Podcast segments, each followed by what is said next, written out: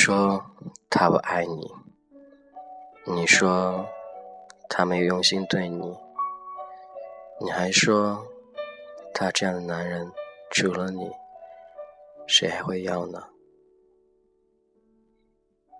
其实你并不知道，他是一个好男人，你并不了解他，所以你会觉得他哪里都不好。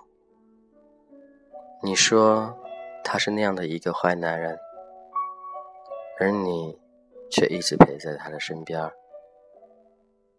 他到底是怎样一个人，你知道吗？或许有的时候，你因为生气，会无理取闹的去说一些重伤他的话。刚开始他会很在意，觉得他要好好的对你。用心对你，把自己最好的都给你。可是时间久了，你却把他当成一个出气筒，什么事儿不开心的，对他吼，对他骂。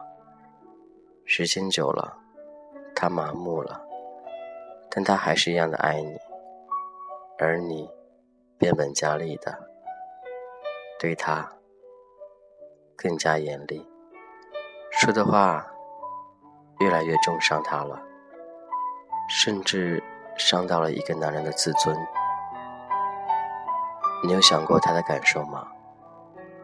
你有顾及到，作为他也是一个男人，他所应有的一些尊尊严和面子呢？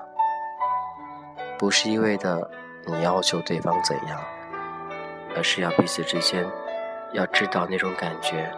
的存在，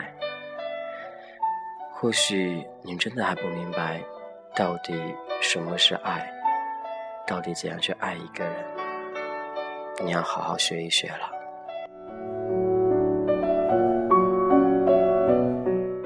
你总会说你很爱他，你会说你每天要做很多事儿，而他什么都不干，你总会把一些。